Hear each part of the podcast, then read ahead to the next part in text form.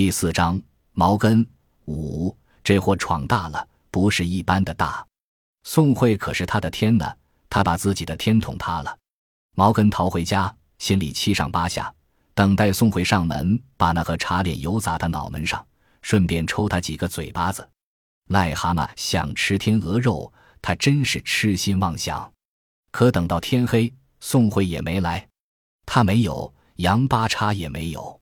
杨八叉多是虚张声势，习惯拎把铁锨。毛根平时不出杨八叉，可毕竟理亏，理亏就没了底气。他已经做好挨打的准备。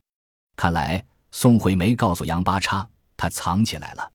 他并不是藏得住的人呢，这是怎么回事？毛根围着宋慧的院子转圈，像拉磨的驴。他试图听见什么动静，宋慧的哭声或呼噜，但毫无声息。他想象宋慧大睁着眼的样子，天塌了还怎么睡得着？或许他尚未完全反应过来，所以没有进一步行动。天蒙蒙亮，毛根疲惫不堪，拖着僵硬的双腿回家。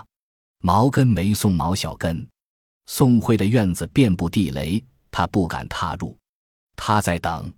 这是漫长的一天，毛小根在玩弹球，一个毛小根和另一个毛小根玩，左手代表一人，右手代表一人。两人吵架时，曾把另一人的玻璃球吃到肚里，当然，就如吞咽下去的那些硬币，最终都排泄出来。他的胃俨然铜墙铁壁，而毛根什么都干不了。原本想制己之剑，接连两次划破手后，只好放弃。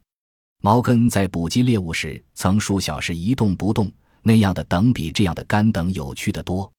黄昏迫近，毛根什么也没等到，他大大松了口气，但又很失落。第三日，毛根灵机一动，打发毛小根独自过去，埋多少颗地雷也炸不着毛小根，这一点毛根有数。我快离不开小根了，宋慧说过，没准毛小根还能拆除那些地雷。可不一会儿，毛小根垂头返回。毛根眼前一暗，似乎天上那只眼睛突然间被抠掉了。不让你进吗？毛根的声音都颤了。毛小根摇头。毛根抓住他，怎么回事？毛小根说：“没人。”毛根问：“大娘不在？”毛小根说：“锁门。”毛根急问：“去哪里了？”毛小根不说话。在他眼里，鄙视的毛根蠢得像颗猪头。毛根拍下脑袋：“大娘说过的，瞧我这记性。”他还从未在毛小根面前掩饰过什么。没几日，秋收开始。两年前，联合收割机在宋庄登场。喝油的铁家伙比人力快多了，突突半天，麦子、油麦就被剃光了。子是子，赶是赶，弄车往回拉就是。但这个大家伙只适合大片庄稼，犄角旮旯的的仍需镰刀。这样的地毛根有三块，其中一块与宋慧的地相邻。毛根种的是油麦，宋慧种的是胡麻。毛根没再让毛小根单独过去，每天下地都带着他。油麦熟得早，这就是说他不会在地里撞见宋慧。可每次抬头，他都要往宋慧的地垄望望。他割的没那么快。磨磨蹭蹭的，但直到割完也没看到丰腴壮实的身影。不过毛根还是有借口往地里跑。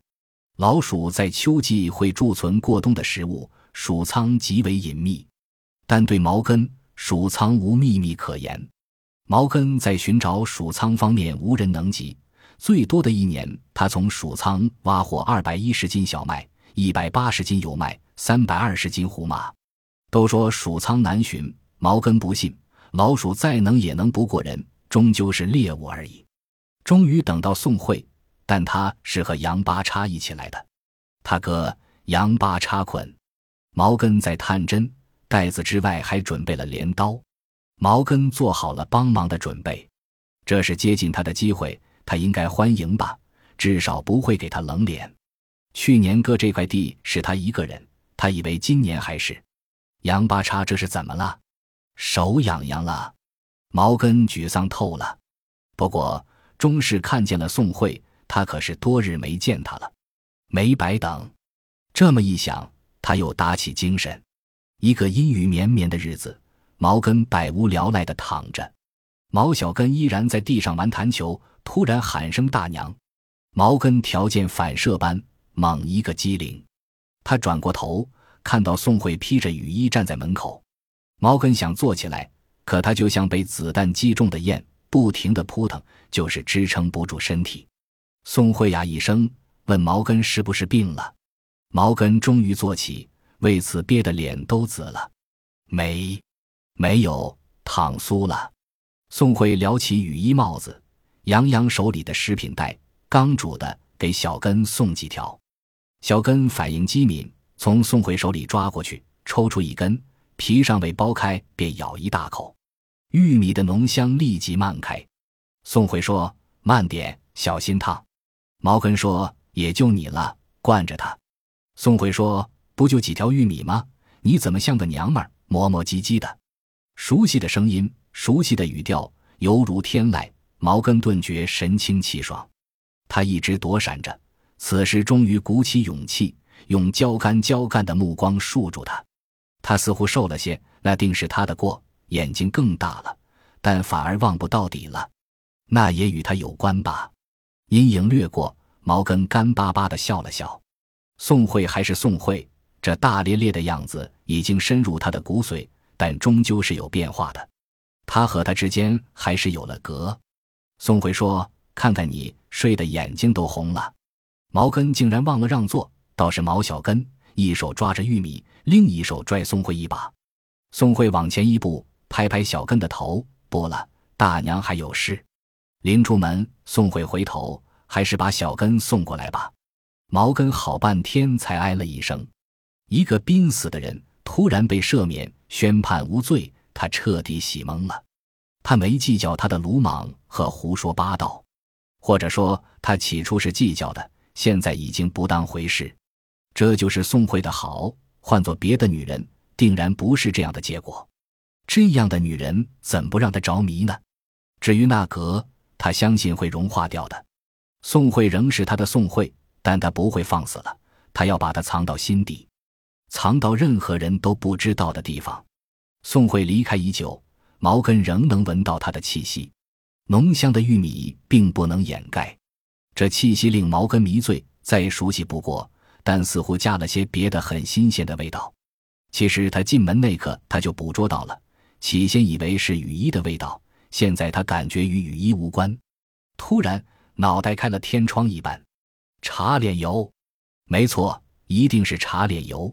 毛根兴奋的要大叫了。宋慧用了他送的茶脸油，他相信，宋慧没有扔掉，就是扔掉也比砸到他脑门强。不管因为什么，都是对毛根的赏赐。转天，杨八叉正好在家，毛根掏出早就准备好的玉溪，给杨八叉点上。杨八叉说：“牛了吗？抽玉溪了。”毛根说：“又不是天天抽。”问他最近修机器吗？他袖口有块明显的油污。毛根把话题往机器上引，果然提到机器，杨八叉的眼睛便波光粼粼。杨八叉对机器情有独钟，见了机器比见了娘亲，而且无师自通，即便没接触过的，鼓捣鼓捣也就会了。若不是脑子让酒精泡迟钝了，杨八叉绝对是个高级修理工。就是迟钝了，修理个小毛小病不成问题。不止宋庄。外村也有请他的，杨八叉没架子，不漫天要价，两盒烟一顿酒便可以。所以杨八叉常有酒喝，常醉。杨八叉打开话匣，说：“李庄有户人家男人坐牢了，现在急着出售二手东方红拖拉机，还带三花转犁和旋耕机，要价才四万，那可是五百五十四啊，八成新，四轮驱动，五十五马力的。那女人急着出售。”她狗屁不懂，往下压两三千，一点问题没有。我看了，没一点毛病，关键带的东西多呀。那一群鱼似乎要蹦出杨八叉眼眶了。毛根对机器不通，什么四轮驱动，什么大马力，那与枪械是两个世界，而且他没有任何兴趣。但他装出被吸引的样子，说：“是吗？是吗？”没等杨八叉吸完，又抽出一支。杨八叉说：“那当然了，我看两回了。”毛根哪有心思听杨八叉胡扯这些？那不过是幌子。他的注意力全在宋慧身上。宋慧在叫毛小根加减法，毛根不会错过他美妙的声音。毛根还不停地吸嗅，烟雾并未影响他。送回混杂的气味让他迷乱和陶醉。我是没钱，有钱我就买下来，绝对合算。杨八叉向往的抬起头，仿佛那台东方红拖拉机就在空中悬着。对一个画饼充饥的人，那确实是悬着的。毛根几乎要怜悯他了。不管怎么说，毛根的猎枪还在柴房藏着，属于毛根自己，而杨八叉只能画饼充饥。可想到杨八叉对宋慧的抽打，毛根的心顿时变硬。毛根想不通，一个机器天才钱庄这样说的，怎么会被南方侉子骗得一干二净？而且公安办案时，他连一分钱的线索也没提供。毛根更想不明白，他守着宝一样的女人，怎么就不懂得疼惜呢？毛根没让情绪表露出来，他不停地禁烟，敷衍着杨八叉的感叹和忧伤。整盒烟抽完。实在抽得快了些，杨八叉过足嘴瘾，毛根才恋恋不舍地离开。当然，对饥饿已久的毛根，那尾食也是一顿大餐。秋末，毛根迎来又一个陪伴宋慧的机会。杨八叉喝酒胃出血了，他本已喝过，去钱庄小卖部聊天又赶了一场。杨八叉最不经让，一让就控制不住。当晚，杨八叉被钱庄送到镇卫生院。